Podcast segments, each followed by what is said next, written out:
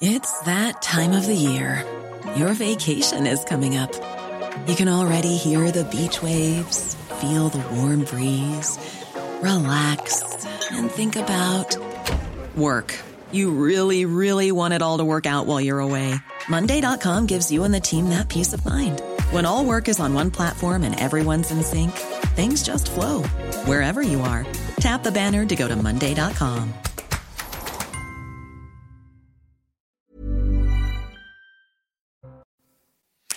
Bonsoir à tous, bienvenue sur le plateau de SAS Dispute avec euh, toujours une actualité particulièrement lourde ce soir. Face à face, en direct avec nous aujourd'hui, Gabriel Cluzel, bonsoir. Bonsoir. Et bienvenue. Philippe Guibert est là également. Bonsoir. Bonsoir Louis. Bienvenue également. Le tribunal administratif de Paris a levé hier soir l'interdiction préfectorale d'une manifestation pro-palestinienne déjà en cours, place de la République à Paris, ce qui pose la question faut-il autoriser les manifestations pro-Palestine Vous allez répondre dans quelques instants, surtout dans le contexte international que nous connaissons. Mais d'abord les détails avec Mathilde Ibanez.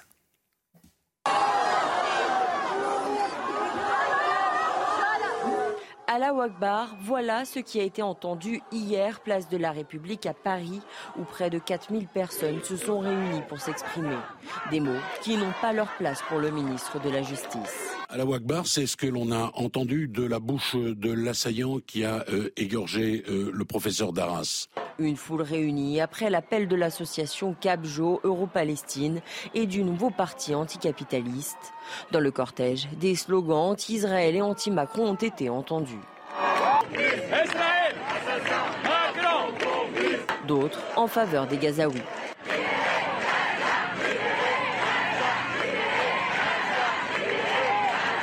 Un rassemblement d'abord interdit qui a pu avoir lieu après la levée de l'interdiction de la préfecture par le tribunal administratif. La foule a été dispersée par les forces de l'ordre et s'est terminée en manifestation sauvage dans la capitale. Et j'ajoute qu'aujourd'hui, à Strasbourg, une manifestation de ce type avec 150 personnes euh, a eu lieu, sans incident particulier, ce qui n'avait pas été le cas euh, dans la ville alsacienne il y a quelques jours euh, maintenant. Pour ce qui concerne celle de la place de la République à Paris, Gabriel Cluzel, interdire les manifestations, est-ce que cela veut dire que c'est museler la liberté d'expression et que c'est pour cette raison, d'ailleurs, que le tribunal administratif a levé l'interdiction en cours? Je ne sais pas s'il faut interdire ou pas interdire. Du reste, il y a quelques jours, la manifestation était interdite et ça ne l'a pas empêché de se produire. Euh, on pourrait même dire que l'interdire euh, pourrait être contre-productif parce que pourrait conduire à une forme de, victimisation. Mais ce qui me choque surtout, c'est que euh, déjà, ce n'est pas une manifestation pour la Palestine. C'est pas vrai. Euh, sinon, on aurait crié "Vive la Palestine" et pas "Allah Akbar".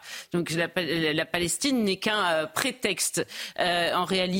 Mais ce qui me choque surtout, c'est qu'il euh, y ait eu 4000 personnes euh, à Paris euh, capables de se réunir le jour du l'enterrement d'un prof de lettres assassiné au cri de Allah Akbar. Et ces 4000 personnes ont eu l'indécence de se retrouver et de crier à Allah Akbar. Allah Akbar qui n'est pas un cri neutre, hein, c'est le, le préalable et la justification, ce qui donne du cœur à l'ouvrage aux terroristes et sa signature, hein, pas seulement pour ce professeur.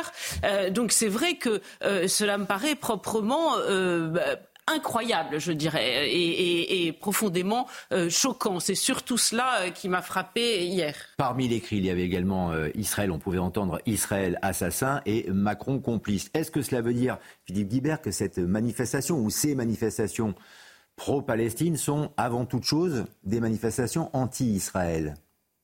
Oui, je pense que c'est la bonne définition de ces manifestations. Moi, c'est une manifestation qui m'a blessé. Euh, d'entendre place de la République, nous sommes dans une République euh, laïque, euh, un lieu où en 2015 le 11 janvier 2015, moi j'étais parmi les quelques millions de manifestants qui, sont allés là pour euh, défendre une certaine idée de la France et de la République et de la liberté d'expression, d'entendre une manifestation qui en effet, comme vous le soulignez et comme Gabriel l'a dit, euh, n'avait pas l'air d'avoir pour objectif principal de défendre les Palestiniens, mais euh, d'être anti-Israël et d'avoir une dimension religieuse assez évidente. Tout ça, ça m'a blessé, ça m'a choqué. Je me suis dit que c'était euh, pour la République française, c'était un échec. C'était une, une sorte de défaite. Alors, est-ce qu'on doit interdire tout ce qu'on trouve euh, scandaleux? Euh, Il faut rester dans le cadre de la loi. C'est-à-dire que, en, fait, le tribunal administratif a appliqué la, décision qu'avait prise auparavant le Conseil d'État. Le Conseil d'État avait dit on ne peut pas avoir une interdiction générale de manifester sur ce sujet-là. Euh, et donc, le critère, c'est le trouble à l'ordre public.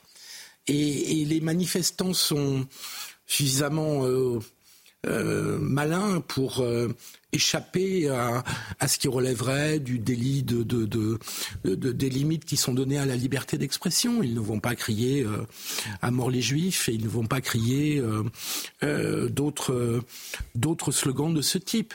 Donc je trouve que des manifestations pour les Palestiniens ont toute leur place. Euh, c'est extrêmement difficile de les interdire parce qu'on risque de se faire, euh, l'État risque d'être euh, contredit par les tribunaux. Même si on entend l'Akbar oui, mais vous pouvez pas. Moi, ça me choque profondément en tant que républicain laïque et en tant que français, et, je trouve que c'est inadmissible. Je pense qu'on doit faire à ces manifestants un procès intellectuel, idéologique, politique. Mhm mais je suis pas sûr que sur le plan juridique ça puisse tenir et que euh, n'oubliez pas qu'à l'Akbar euh, c'est le cri des terroristes, effectivement, euh, des terroristes islamistes. Enfin, tout Mudzin termine son chant d'appel à la prière par Allah Akbar. Donc c'est la signification profonde est purement euh, et d'abord et avant tout religieuse. Oui, mais et donc c'était une manifestation pro pro musulman, pro islam et anti Israël. Est-ce que cela veut dire, Gabriel Cluzel, que la majorité des musulmans en France cautionnent ces manifs si euh, Allah Akbar qui est qui est prononcé? Est-ce que c'est au nom de, de l'islam? On n'a sans doute pas la réponse, mais la, la tendance serait plutôt non? Et quelle influence ont ces manifestations Non, mais la première chose que l'on peut dire, c'est qu'il y a une forme d'ironie tragique, c'est que quand quelqu'un crie à l'Akbar dans une rue à Paris ou dans un lieu public ou dans un bus, euh, tout le monde s'affole et prend ça pour le préalable d'un attentat terroriste. Là, il y avait 4000 personnes. Donc on a quand même du mal à, trouver ça négligeable. Par ailleurs, à l'Akbar, moi je veux bien que ce soit une prière, mais à ce moment-là, que chacun la fasse en son fort intérieur, euh, puisqu'aujourd'hui on sait la signification euh, que, cela revêt. Par ailleurs, vous parlez des musulmans, bah, c'est vrai que on aimerait euh, voir euh, les musulmans dans la rue qui ne cautionnent pas le Hamas, qui ne cautionnent pas euh, ce genre de manifestation, qui, qui, qui sont blessés par le et choqués, horriblement choqués, comme tous les Français par ce l'assassinat du professeur. On aimerait les voir dans la rue avec des pancartes Not in my name. Vous savez, on, en voit parfois au cours de, de ces dernières dizaines d'années. On a vu ce slogan sortir pour telle ou telle cause. Et malheureusement, on ne les voit pas. Et ce qui est terrible, c'est qu'on voit des manifestations euh, de ce type. En revanche, moi, je, ne vois pas de manifestation, euh, par exemple, euh, pour dire cela suffit, pas seulement des musulmans, des Français dans leur ensemble d'ailleurs, après l'assassinat du, du, professeur. Pourquoi n'y a-t-il pas de manifestation pro-israélienne? Bah, écoutez, il y en a des manifestations. À l'inverse des manifestations. Il y a, des manifestations pro-israéliennes, mais pour autant que j'ai pu en juger, euh, il y était chanté la Marseillaise, qui euh, n'est bah, pas. En, tout cas, elles n'ont pas l'impact médiatique des manifestations pro-palestiniennes. Mais vous reconnaîtrez avec hmm. moi que pourquoi cette manifestation a eu un impact médiatique très fort parce qu'elle inquiète. Elle inquiète légitimement. Écoutez, avoir 4000 personnes qui crient à l'Akbar connaissant la signification aujourd'hui de ce cri, évidemment, euh, cela ne peut pas euh, laisser indifférent. Je rappelle que le même jour, alors peut-être que nous allons avoir un point de désapport avec Philippe Guibert, euh, puisque l'émission s'appelle Ça se dispute, le même jour, le Conseil d'État, et j'ai trouvé ça assez symbolique, sur l'île de Ré, décidait qu'il fallait déplacer, déboulonner la Vierge de l'île de Ré. Alors, visiblement, la Vierge dérange euh, le Conseil d'État. Euh, pourtant, elle est très silencieuse et pacifique, mais les manifestations au cri de Allah Akbar ne dérangent pas le tribunal administratif de Paris. Votre sentiment, Philippe Guibert, il y a peut-être un aspect ostentatoire qui a été relevé par, euh, par la justice à l'Akbar dans une manifestation. les mots s'évaporent. Ça, c'est le moins qu'on puisse dire. C'était ostentatoire. Je crois qu'effectivement, hein, c'était très ostentatoire. Le problème, c'est qu'on ne peut pas demander aux, aux tribunaux et autres conseils d'État de réécrire la loi et de l'adapter à nos sentiments. Donc vous prenez une comparaison, euh, puisqu'on dit que c'est une émission, ça se dispute, donc ayons un point de désaccord. Euh, vous prenez des situations qui n'ont rigoureusement rien à voir. Puisque vous comparez l'île de Ré ou d'autres endroits où il y a le patrimoine post-1905, de la loi de 1905, ne doit pas être dans l'espace public. Et donc les juristes des tribunaux administratifs ou du Conseil d'État ne font qu'appliquer cette loi. Là, on est dans un autre droit qui n'est pas le droit de la laïcité, qui est le droit de la manifestation. Enfin, la Akbar, c'est pas très laïque. Non, c'est ce que je vous ai mm. remarqué que j'ai commencé par ça et que ça me blessait, que je trouve ça profondément choquant. Euh, et je suis parfaitement d'accord avec vous sur un point, c'est que les croyances religieuses sont extrêmement respectables, mais qu'elles doivent s'exprimer dans les lieux de culte ou dans l'intimité, ou euh, mais certainement pas dans une manifestation. Et c'est profondément choquant. Sur ce point, on est d'accord. Avant, oui. Euh, mais néanmoins, on ne peut pas demander aux juristes de tordre la loi. Et donc, euh, euh, encore une fois, cette manifestation est choquante, mais quels sont les motifs qui seraient valables pour l'interdire? Or, le motif pour interdire une manif, c'est l'ordre public, la menace sur l'ordre public. Il n'y a pas eu dehors avec les policiers, je crois. En effet, en effet. Il n'y a pas eu de bris de vitrines, d'appartements attaqués, de, de, quoi que ce soit. Donc, euh, les juristes et les juges ne peuvent pas modifier la loi par eux-mêmes. Après, ça n'empêche pas, encore une fois, de dire tout le mal qu'on pense de cette manifestation. Un petit mot Gabriel Cluzel, oui, non, encore, je, avant d'enchaîner sur notre de, de bris de glace, mais convenez que, par exemple, pour les familles profondément euh, de ceux qui ont été assassinés au, cru, au cri de Allah Akbar, entendre ces 4000 personnes euh, euh, crier ainsi place de la République, c'est extrêmement violent. Par ailleurs, vous dites que les deux cas ne sont pas comparables. Ce, qui, ce que je trouve symbolique, c'est la concomitance des, des, des dates. Euh, vous allez me dire que c'est un hasard, mais le, le, le hasard parfois euh, est assez emblématique. Et c'est vrai qu'on a une laïcité qui est extrêmement pointilleuse, vétilleuse, euh, sourcilleuse avec euh, la religion catholique. Et en revanche, beaucoup moins avec la visibilité grandissante de l'islam dans notre pays. C'est l'application de la loi telle qu'elle existe. Après, on peut proposer de modifier la loi mais on peut pas, on peut pas demander aux juges de modifier la loi, ils doivent l'appliquer. Donc, euh, donc là-dessus, ils sont dans la, dans leur euh, fonction et dans leur euh, vocation.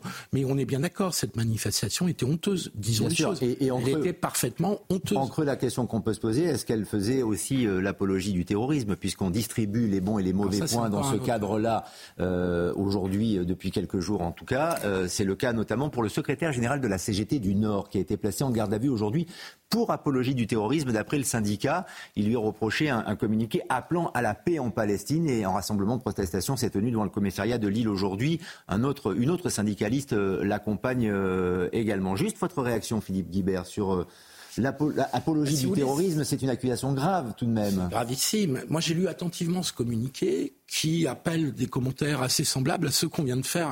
Il n'y a pas de dimension religieuse dans le communiqué de la CGT mais qui est une façon détournée, non pas de faire l'apologie du terrorisme, mhm. mais de dire bah, finalement ça se comprend. Hein, ça se comprend que le Hamas soit allé euh, tuer de façon, manière atroce 1400 personnes en Israël. Euh, ils le disent pas comme ça, mais au fond, ils disent c'est de la faute d'Israël si ça s'est arrivé. Donc on peut être en complet désaccord avec eux, on peut critiquer mhm. politiquement, idéologiquement, intellectuellement tout leur raisonnement. Euh, de là, les accuser d'apologie du terrorisme, ça sera très difficile. Euh, ça sera très difficile de trouver dans leur communiqué une phrase qui, est vraiment une apologie du terrorisme. Donc, soyons clairs, ce communiqué est extrêmement critiquable. Et là encore, je redis, il est même honteux pour la CGT. Et j'attends que Sophie Binet, euh, mais je crains d'être déçu, j'attends que Sophie Binet vraiment condamne ce communiqué. Donc sur le plan politique et idéologique, il n'y a aucune ambiguïté. Ce communiqué est assez lamentable. Mais encore une fois, on ne peut pas interdire toutes les opinions, même si on les trouve lamentables. On ne peut pas interdire toutes les opinions. On est quand même dans une démocratie et il faut quand même en garder quelques principes. Attention tout de même, apologie du terrorisme, cela se distribue euh, de plus en plus euh, ces derniers temps. C'est le cas, un peu trop, hein. notamment pour Youssef Attal, un joueur de football dont on va parler dans quelques instants, international algérien, joueur de Nice, qui a retweeté puis a retiré ensuite euh, ce, ce document qui était le prêche d'un d'un Palestinien qui euh, vantait les, mérites de, du Hamas euh, après qu'il y ait euh, eu ces actes terroristes sur le sol israélien le, le 7 octobre dernier. On en vient à l'affaire Benzema, bien sûr, avec Gérald Darmanin, le ministre de l'Intérieur, qui accuse le Ballon d'Or, Karim Benzema, d'être en lien notoire, je cite le, ministre de l'Intérieur, avec les frères musulmans et de tweeter de manière sélective à travers cette affaire et avec l'ex-international français, on se demande si le football a choisi son camp parce que ce n'est pas le, seul exemple. Il y a eu ce tweet, en effet, de Karim Benzema euh, qui joue en Arabie Saoudite euh, désormais dimanche dernier et euh, c'est l'escalade depuis quelques jours maintenant. Écoutez ce que répondent d'abord deux représentantes politiques, deux femmes volontairement, vous allez le voir, deux stades, deux ambiances. Marine Le Pen et Sandrine Rousseau. Ah oui. Ce qui est sûr, c'est que euh, M. Euh, euh, Benzema a manifestement une complaisance pour l'islamisme le plus radical. voilà que certains pourraient appeler le fondamentalisme islamiste. Point. mais encore une fois, tant qu'on n'a pas décrété que cette idéologie est interdite, ce que nous souhaitons et ce que nous réclamons depuis des années, alors M. Darmanin n'est pas fondé à venir euh, opérer euh, vous demanderiez, ou en tout cas, Marine Le Pen, une interdiction des frères, ou en tout cas, il le fait pour cacher son absence d'action précisément. Ce qui me choque, c'est que le ministre de l'Intérieur, alors que nous sommes dans une situation qui, euh, par bien des aspects, est explosive et par bien des aspects doit nécessiter l'attention précise du ministre de l'Intérieur, eh bien, qu'il s'amuse à regarder les tweets d'un footballeur. Enfin, je pense qu'on n'est pas du tout, du tout au niveau, mais pas du tout pas du tout. À quel moment on, se rend compte qu'on est en train de complètement de se ridiculiser là en fait? Bah, il dit que ça devrait interpeller tout le monde. Euh, mais non, pas non, non, par exemple, après l'assassinat du professeur de français d'Arras. Il dit que s'il tweet pour pleurer euh, Dominique Bernard, bah, à ce moment-là, il retirera ses propos. Non, mais c'est là. c'est un footballeur. Benzema est un footballeur. 20 millions d'abonnés sur Twitter. Oui, très bien, c'est un footballeur. Enfin, on arrête, enfin. Le ministre de l'Intérieur, il n'a rien d'autre à faire que de lire les tweets de Benzema. Les accusations contre Karim Benzema vont-elles trop loin? Parce qu'on est quand même dans un débat euh, et un sujet euh, très grave qui est euh, la guerre au, Proche-Orient avec des, morts, des milliers de morts d'ailleurs, côté palestinien et côté israélien bien évidemment. Et donc on donne audience et une résonance très importante à un joueur de football, avec tout le respect qu'on lui doit, un très bon joueur de football d'ailleurs, parce qu'il a tweeté plutôt en faveur de, la Palestine, mais qu'il n'a pas euh, euh, fait de message concernant les, les, morts en Israël ou la mort du professeur d'Arras. On, peut juger que Gérald Darmanin profite un peu de l'occasion pour pour euh, faire une espèce d'opération de diversion. C'est possible, c'est peut-être stratégique. Mais il n'empêche que la réaction de Sandrine Rousseau consistant à dire oh là là, ce n'est qu'un footballeur, comme si c'était un patineur à glace tout à fait euh, anonyme et que donc son avis avait tout à fait, très peu d'importance. le patinage à glace a moins d'impact. Vous avez remarqué. Donc c'est quand même euh, d'une d'une hypocrisie folle, pour ne pas dire autre chose. Évidemment que Karim Benzema, avec tous ses, ses, millions de followers divers et variés sur ses divers compte euh, n'est pas, voilà, exactement, 20 millions. Euh, l'avis de Karim Benzema, évidemment, porte éminemment. Et, c'est très ennuyeux que ce personnage qui a été, euh, avec son talent, évidemment, il a un talent de footballeur mm. indéniable, mais qui, a été développé grâce à la France, la France qui en a fait ce qu'il est aujourd'hui, eh bien, loin de mettre son aura au service de la France, la met au service de d'un islam radical euh, qui est pas tant, hein, frère musulman ou pas frère musulman. Il suffit de suivre Karine Benzema sur les réseaux sociaux euh, pour voir ses euh, options sur le sujet. Donc évidemment que ce n'est pas neutre la vie de Karim Benzema, mais on peut se demander, mais quelle sorte de héros a-t-on donné à nos enfants? C'est bien dommage que on, suive plus Karim Benzema que nos jeunes soldats qui tombent au Mali, le jeune pompier qui est mort encore récemment, je pense à lui pendant les émeutes. Non, ce n'est pas cela que on, donne un modèle. Ce sont ces joueurs de football que nous avons créés de toutes pièces. ce, ce sont des créatures qui aujourd'hui nous échappent parce que euh, ce qu'elles prônent est suivi par euh, euh, des, millions de jeunes en banlieue. Je, repense aussi au cas de, c'est pas de l'islamisme cette fois, mais de Mbappé qui avait dit j'ai mal à ma France en parlant de Naël, ce petit ange parti trop tôt dans un contexte d'émeute.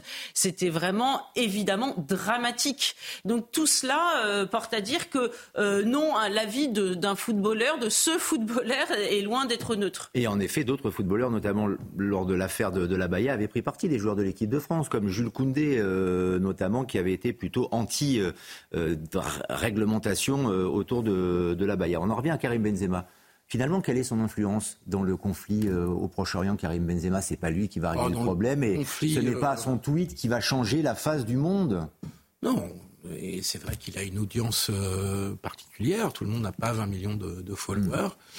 Et donc, quand bien même est-il un footballeur, sa parole a un certain poids. Alors là où je rejoins... Pensez qu'il est manipulé? Oh, Que ce sont des propos euh, prosélytes et que ce, ce tweet-là, il le fait à dessein? Manipulé, je crois, je ne pense bah, pas. S'il est proche des frères musulmans, si son, son, tweet a du sens, euh, pour qu'il ait du, du, poids euh, également.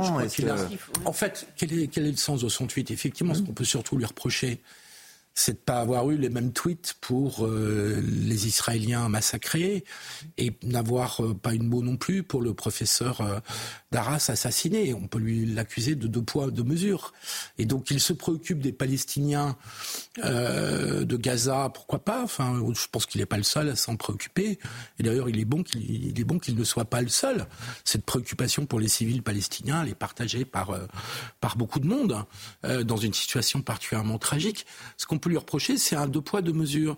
Donc sa parole a un certain poids, incontestablement. Là où, à mon sens, ça devient un peu délirant, c'est quand on a entendu des personnalités politiques commencer à demander sa déchéance de nationalité. Je trouve que là, on, est un peu chez les fous.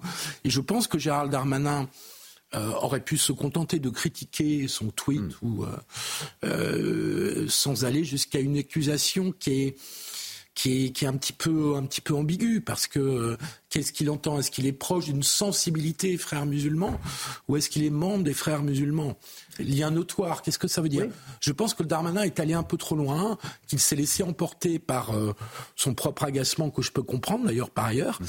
euh, mais je pense qu'il est allé un petit peu trop loin et que cette affaire Benzema ne mérite pas euh, tous ces commentaires. Oui, d'autant que, peut-on dire, Gabriel Cluzel, il y a très régulièrement, l'a dit euh, rétrospectivement, des, tweets de footballeurs qui euh, viennent saupoudrer l'actualité quand ils le souhaitent, évidemment. Est-ce qu'on peut dire qu'Eric Cantona est proche des frères musulmans? Il a fait un tweet quasi similaire, on peut le voir succinctement, l'ancien joueur de foot de Manchester, de l'équipe de France également, qui fait un tweet pro-palestinien en disant qu'il défend la cause palestinienne et qu'en effet, Gabriel Cluzel euh, dit ce n'est pas être antisémite, par exemple, que de défendre la cause palestinienne. Voilà ce que dit Eric Cantona, un autre footballeur, ancien footballeur. Alors déjà, Eric Cantona n'a plus tout à fait, c'est pas offense, euh, je lui fais pas offense, mais n'a plus tout à fait le même aura que euh, Karim Benzema.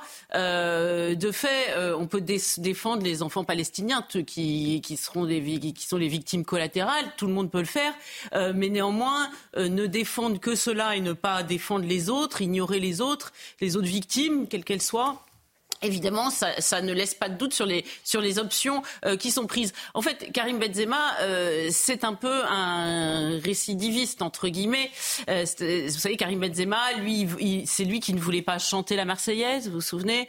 C'est lui, il est, il est franco-algérien, il disait oh, « moi, mon cœur est à Alger, c'est juste pour le sport ». Il a toujours été assez clivant dans son histoire avec l'équipe de France. Exactement. Il, avait s'est longtemps battu pour jouer avec l'équipe de France. Il avait reproché à Didier Deschamps de ne pas l'avoir sélectionné parce qu'il était raciste. Non, parce qu'il partie, il a d'avoir cédé à une partie, raciste. de la France. Avoir cédé, oui, bah, on était sur un soyons débat précis, raciste. soyons précis. Mais néanmoins, le cœur du sujet, c'était cela. Hmm. Bref, euh, donc, euh, si vous voulez, c'est pas euh, sorti de nulle part. Donc, euh, il est assez légitime que l'on s'interroge sur l'influence euh, de cet homme. C'est évident. Euh, donc, ça ne me choque pas que les, les politiques s'en mêlent. Tout simplement, ça me paraît assez légitime. Moi, ce qui, me, ce qui me fait de la peine, c'est qu'il n'y a pas un seul de ces footballeurs réputés mhm. qui aujourd'hui euh, disent clairement je dois tout à la France. Ou alors je le connais pas, peut-être que je m'intéresse pas non, au sport. Le, le, le, c'est beaucoup de silence. Mbappé l'a souvent dit. Le silence, oui, mais sur, sur, le, bah, Mbappé, sur Naël, vous, vous me reconnaîtrez qu'il n'a pas été. C'est vrai, il l'avait dit par le passé. Sur le Proche-Orient, aucun footballeur, en tout cas euh, emblématique, n'a pris la parole à part euh, Benzema. Et en effet, le silence est peut-être déjà une, et, et sur les professeurs assassinés, c'est quand même des jeunes qui les assassinent. Vous croyez pas que la parole des footballeurs pour une petite pause. On marque une pause et on continue à débattre encore une fois. Euh, le flash dans quelques instants et on se retrouve avec euh, Gabriel Cluzel et Philippe Guibert dans Ça se dispute, la deuxième partie. À tout de suite.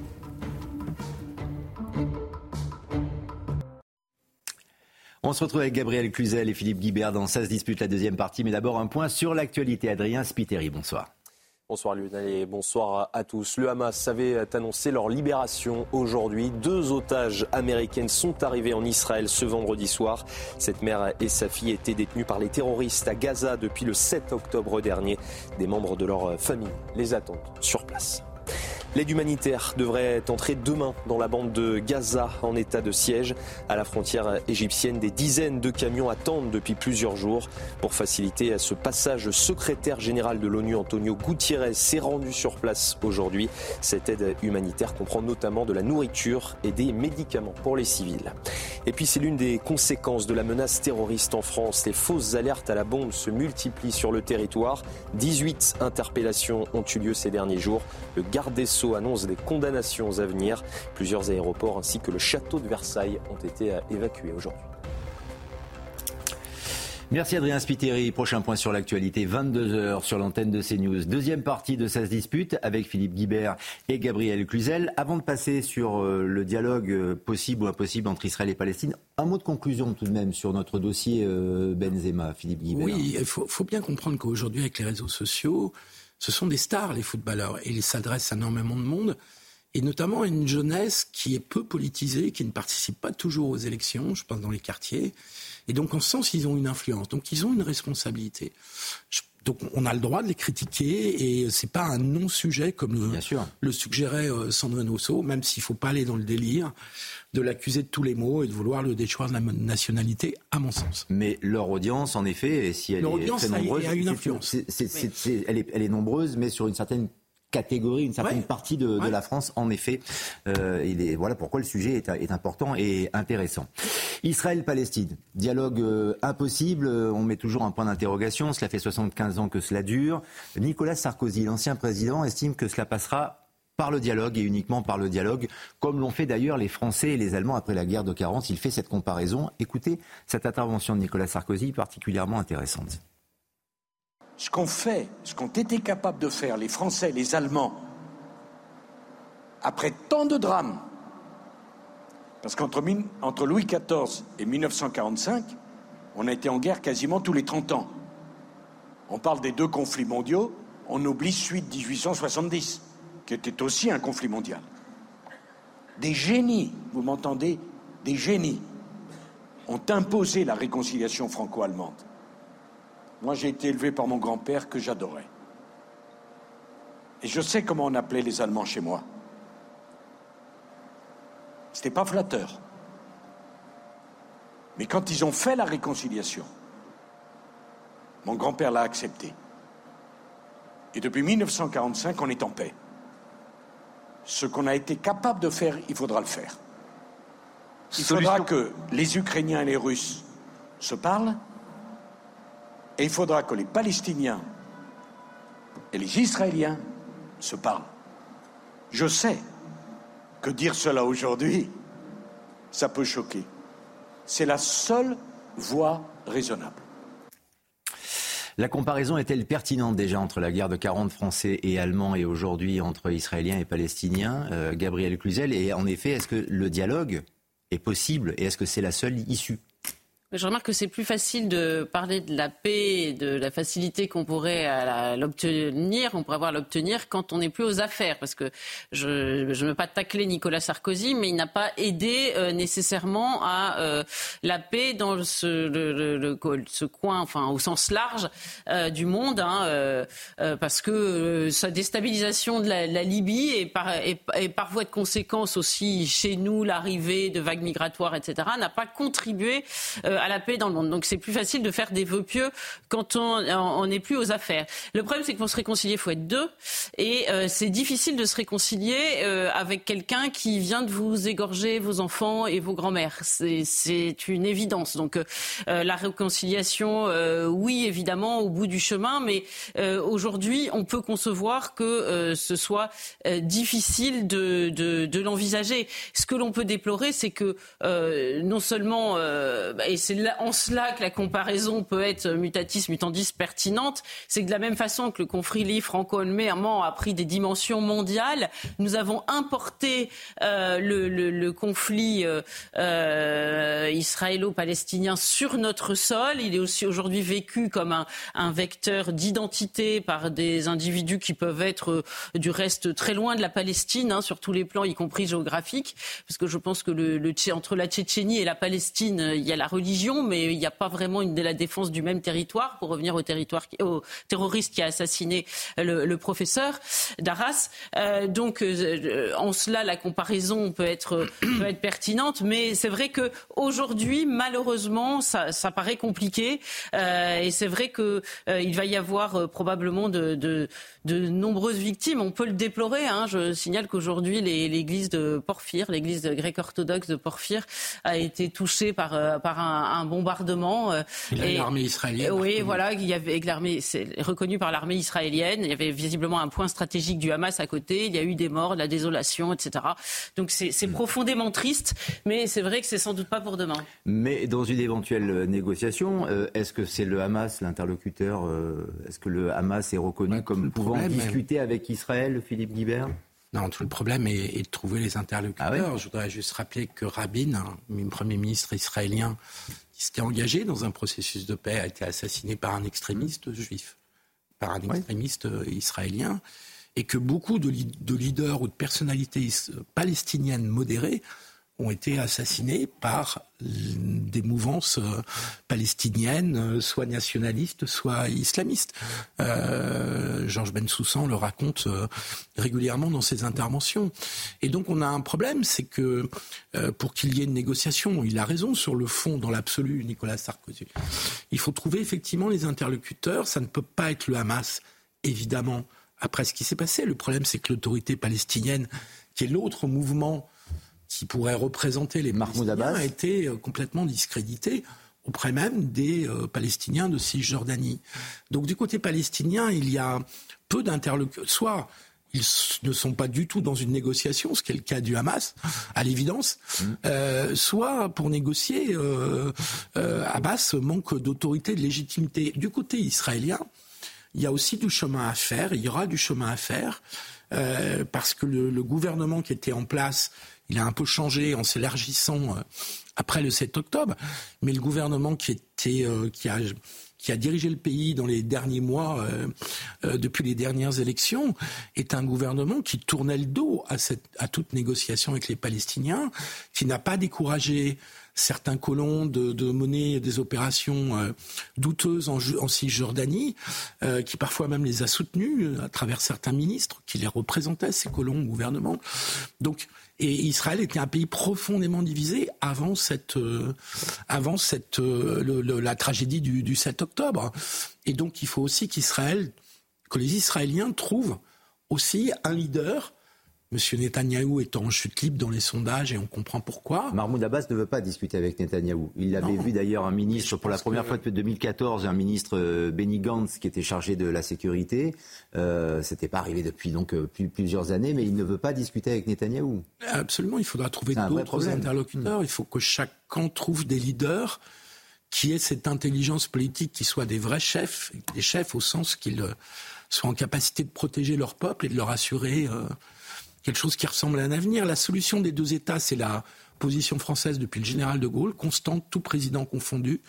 Elle est intellectuellement très satisfaisante. Politiquement, pour l'instant, elle n'a pas le début de commencement d'une ça, semble, ça semble insoluble. Oui, puisqu'il s'est passé le, week-end dernier a mis un terme euh, à court terme, moyen terme, à, toute perspective de, euh, même des discussions avec l'Arabie Saoudite. Même des discussions, mais ça a, profondément, euh, ça a profondément bousculé tout, tout l'équilibre de, de, de, cette région-là, puisque euh, les pays qui étaient autour d'Israël partaient du postulat qu'Israël était invincible et qu'il fallait donc, d'une façon ou d'une autre, arriver à s'arranger avec eux. C'est comme ça que l'Arabie Saoudite mhm. euh, se rapprochait d'Israël. Là, cette, cette attaque a, a, a, envoyé que le, le signal qu'Israël n'était pas si invincible. Donc c'est un, un, changement de paradigme compliqué euh, pour la région et de fait les attentats ont, avaient sans doute aussi pour objectif de mettre un terme à ce rapprochement entre l'Arabie saoudite et Israël. Juste pour ajouter un mot, euh, là où Nicolas Sarkozy a peut-être raison, c'est que tout le monde avait oublié la, le problème palestinien.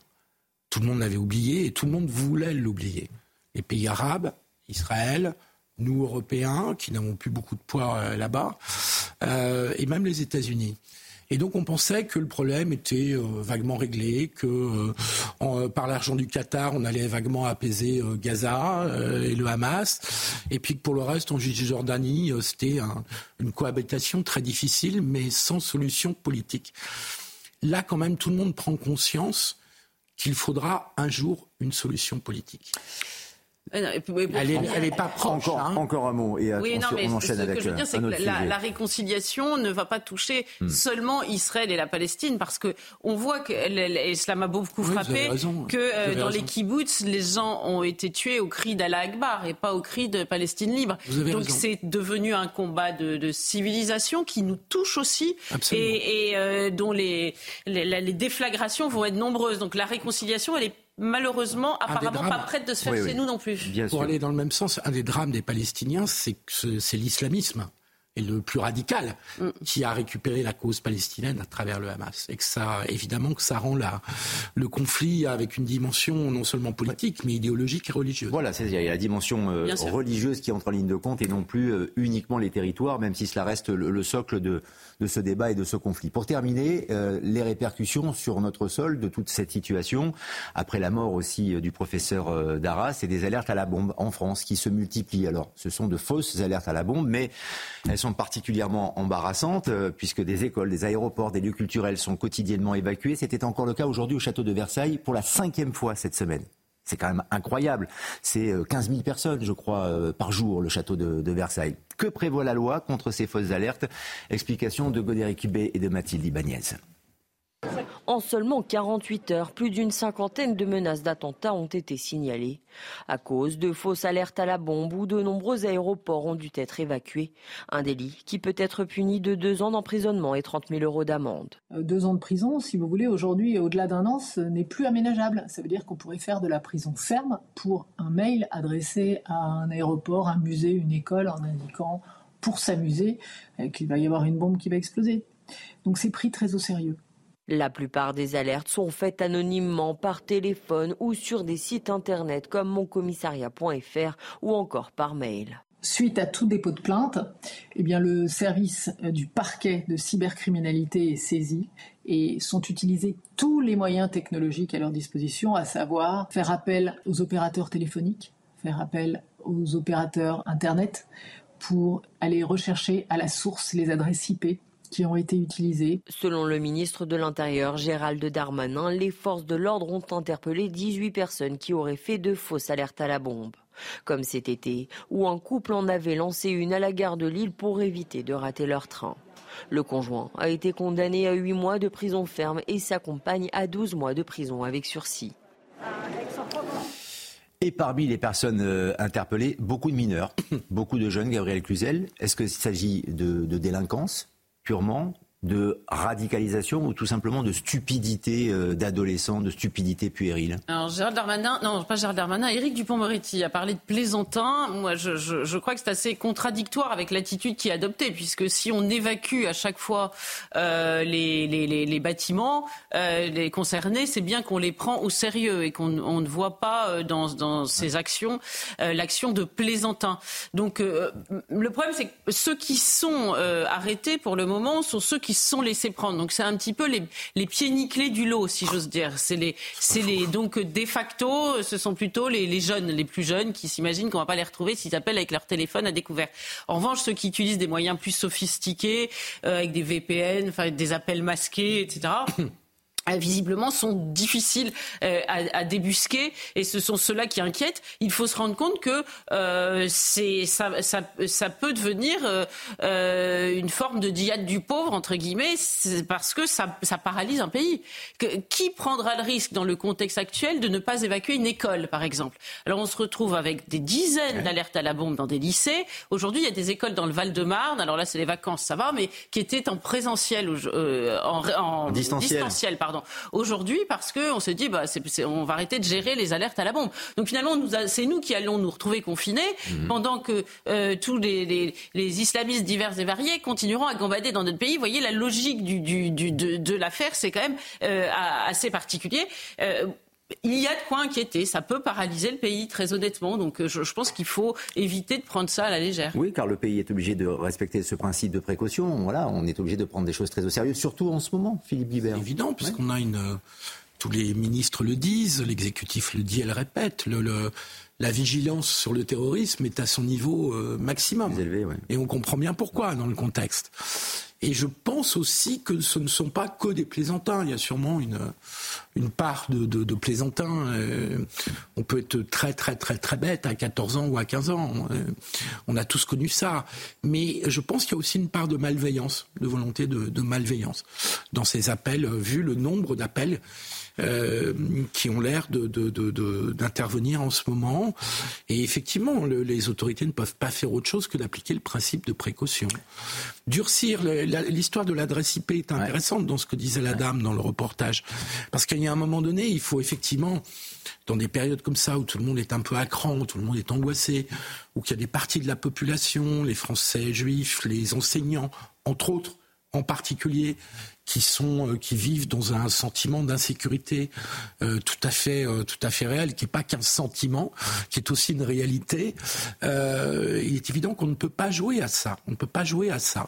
Et donc euh, je crois qu'il faut trouver des moyens technologiques de lever l'anonymat de ces appels ou de ces mails. Et donc c'est un travail, euh, comme l'indiquait votre la personne qu'on entendait, c'est un travail euh, technologique à mener pour retrouver les adresses IP. Je voudrais vous faire et le gouvernement, enfin les ministères, l'économie aussi, en tout cas les ministres sont sur les dents, à l'image de, Clément Beaune, le ministre des Transports, puisque plusieurs gares ont dû faire partir des trains. Il y a eu des retards de, de trains, en effet, certains trains qui ont voyagé qui ont été euh, annulés. Et donc le ministre des Transports a promis la plus grande fermeté contre les personnes qui sont à l'origine de ces fausses alertes. il dit qu'il s'agit euh, surtout d'imbéciles. Écoutez. Les petits malins ou les petits plaisantins qui se livrent à ce genre de jeu sont en fait de gros abrutis, voire de grands délinquants. Et nous ne laisserons rien passer sur leurs actions dans le climat que nous connaissons. Nous avons euh, depuis mercredi eu des impacts importants dans nos aéroports. C'était euh, mercredi 17 euh, aéroports qui ont reçu une alerte, 15 qui ont été évacués. Dans la journée d'hier, jeudi, 25 qui ont reçu une alerte, 19 qui ont fait l'objet d'une mesure d'évacuation. Ce sont les jeunes qui sont pointés du doigt ici, Gabriel Cluzel. Est-ce que ça veut dire qu'il faut faire ou refaire l'éducation de la, de la jeunesse en France non mais... Pour que, non, mais pour leur faire entendre raison aussi, parce que si ce sont des abrutis, si ce sont euh, des, euh, des, idiots euh, qui s'amusent à téléphoner tous les jours pour refermer le château de Versailles ou nous faire partir des, des trains ou des avions, on va pas s'en sortir. Moi, je ne crois pas que ce soit de gros abrutis, parce que les abrutis, ça suppose qu'on n'a pas de cervelle et qu'on est idiot. Et en fait, la manœuvre n'est pas idiote, parce que à, à bas coût, on, on, arrive à, à, paralyser un pays. Puis ça, c'est un, un, un, réel coût pour le mmh. coup, puisque les, divers châteaux, les entrées sont payantes, les touristes euh, viennent, trouvent porte close, les voyages doivent être remboursés, etc. Donc euh, les forces de police sont mobilisées. Donc c'est absolument pas neutre. Donc euh, il y, a, un bras de levier, si vous voulez, certains, c'est au compte tenu de l'effort développé à la base. Donc c'est pas idiot comme démarche si on pense sur un plan purement stratégique. maintenant, est-ce que c'est une affaire d'éducation? Oui, moi je crois que quand on prend des jeunes mineurs, il n'y a pas que des mineurs, mais les parents devraient être sanctionnés euh, et, peut-être sanctionnés durement au portefeuille. Je vous assure que si hmm. votre fils de 14 ans fait une alerte à la bombe et que vous êtes obligé de rembourser pendant deux ans, vous lui faites passer l'envie de faire une alerte à la bombe, je vous le garantis. Quand je faisais allusion à l'âge tout à l'heure, Philippe Guillard voulait réagir parce qu'il semble que celui qui a fait fermer le château de Versailles aujourd'hui est un homme de 70 ans.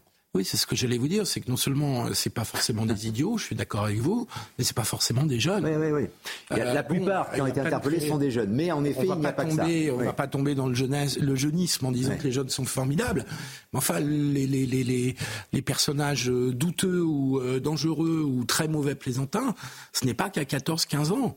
Euh, et donc, moi, je suis pas convaincu du tout. Si les ministres ont des éléments d'information pour dire que ce sont avant tout des jeunes, ça veut dire qu'ils ont des pistes pour aller chercher ces les personnes qui ont fait ça. Mais effectivement, moi, je suis pas convaincu du tout que ce soit que des que des jeunes, et je pense que ça peut se retrouver à, dans toutes les générations. À qui profite le crime quand il s'agit de d'autres générations? Ils font ça pourquoi? Pour euh, pour exister, euh, euh, pour opinion politique, bordéliser le pays comme certains ont tenté de le faire avec des manifestations. Peut-être des opinions politiques dans un certain nombre uh-huh. Je pense qu'il ne faut pas du tout l'exclure.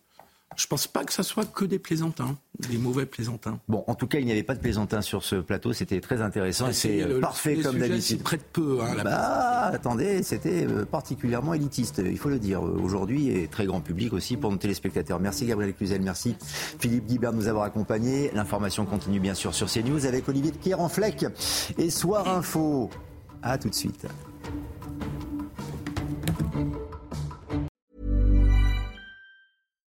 Here's a cool fact a crocodile can't stick out its tongue. Another cool fact you can get short term health insurance for a month or just under a year in some states. United Healthcare short term insurance plans are designed for people who are between jobs, coming off their parents' plan, or turning a side hustle into a full time gig. Underwritten by Golden Rule Insurance Company, they offer flexible, budget friendly coverage with access to a nationwide network of doctors and hospitals. Get more cool facts about United Healthcare short term plans at uh1.com.